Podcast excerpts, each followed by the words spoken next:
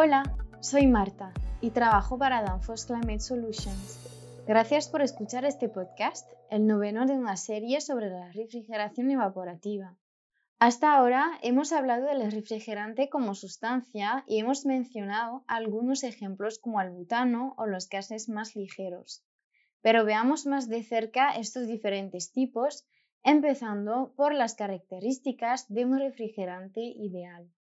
Por su propia naturaleza, el refrigerante se evapora y condensa fácilmente, transfiriendo energía del evaporador al condensador en forma de calor. También debe ser seguro de manipular, es decir, no tóxico ni inflamable, y no debe ser agresivo para tuberías y recipientes. En cuanto a su funcionamiento, el punto de ebullición debe ser inferior a la temperatura de refrigeración que deseas alcanzar. Para un congelador probablemente tendrías que usar un refrigerante distinto al que se utiliza en un sistema de aire acondicionado.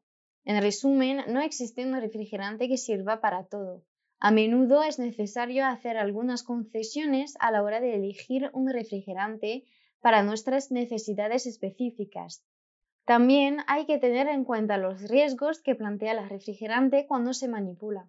Por ejemplo, el amoníaco se utiliza en grandes sistemas industriales, por ejemplo, cámaras frigoríficas, y el propano en pequeños frigoríficos domésticos. Lo contrario sería peligroso en ambos casos, ya que el amoníaco es tóxico y el propano inflamable.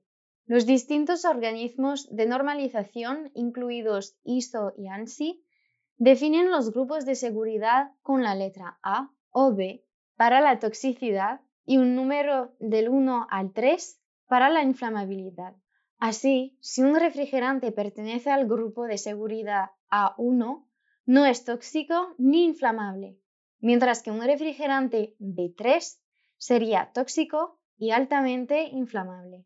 En las dos últimas décadas se ha prohibido la producción de muchos refrigerantes sintéticos para sistemas comerciales debido al riesgo medioambiental que suponen. El proceso de eliminación progresiva se ha llevado a cabo de formas y con plazos ligeramente diferentes en países de todo el mundo, pero el resultado es esencialmente el mismo. Los refrigerantes sintéticos, los clorofluorocarbonos o CFC, fueron de los primeros en eliminarse. Ahora también se están eliminando los HCFC. Los refrigerantes naturales están ganando terreno poco a poco en todo el mundo, algunos más rápidamente que otros. Probablemente tengas en casa un frigorífico que funciona con propano o isobutano y tal vez el supermercado donde haces las compras tenga un sistema de CO2. Las cosas avanzan a su propio ritmo, así que no hay razón para deshacerse de un sistema de calefacción, ventilación y aire acondicionado que funcione bien todavía. La última vez que conté el número de refrigerantes en la regla de refrigerante contenía más de 85 mezclas químicas diferentes, así que hay mucha competencia para encontrar los refrigerantes adecuados. El dióxido de carbono o CO2 es uno de los refrigerantes más interesantes que han hecho su reaparición. Danfoss espera que el uso del CO2 como refrigerante crezca en las próximas décadas junto con otros refrigerantes naturales como el propano, etano, metano y otros hidrocarburos pero hablemos un poco más sobre el uso del CO2.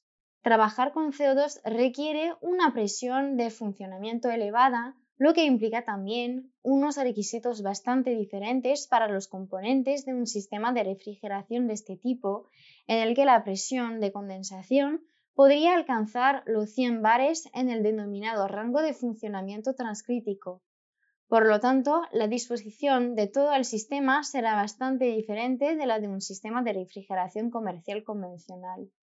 Podemos esperar muchas noticias sobre estos refrigerantes en los próximos años. Pero volvamos a los sistemas de refrigeración convencionales. Al hablar de refrigerantes, también hay que abordar algunas cuestiones relacionadas como el aceite.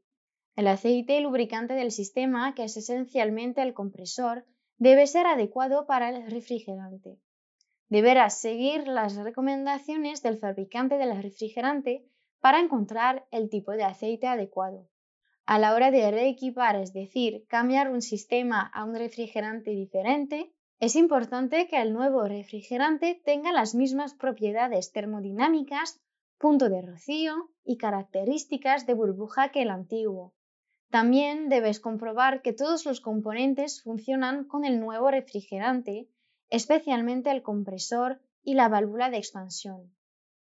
Cuando cargues el sistema, debes estar absolutamente seguro de que ha sido completamente evacuado, bombeado a un vacío de 300 micras y que mantiene el vacío antes de cargar el sistema con el refrigerante erigido. Bueno, el podcast llega a su fin. Gracias por escucharnos. Visítanos en danfos.es para inscribirte a nuestras fantásticas clases de formación virtual. Aprovecha para suscribirte a nuestro boletín de información para estar al día de nuestras últimas noticias y síguenos en las redes sociales Danfoss Climate Solutions. Hasta luego.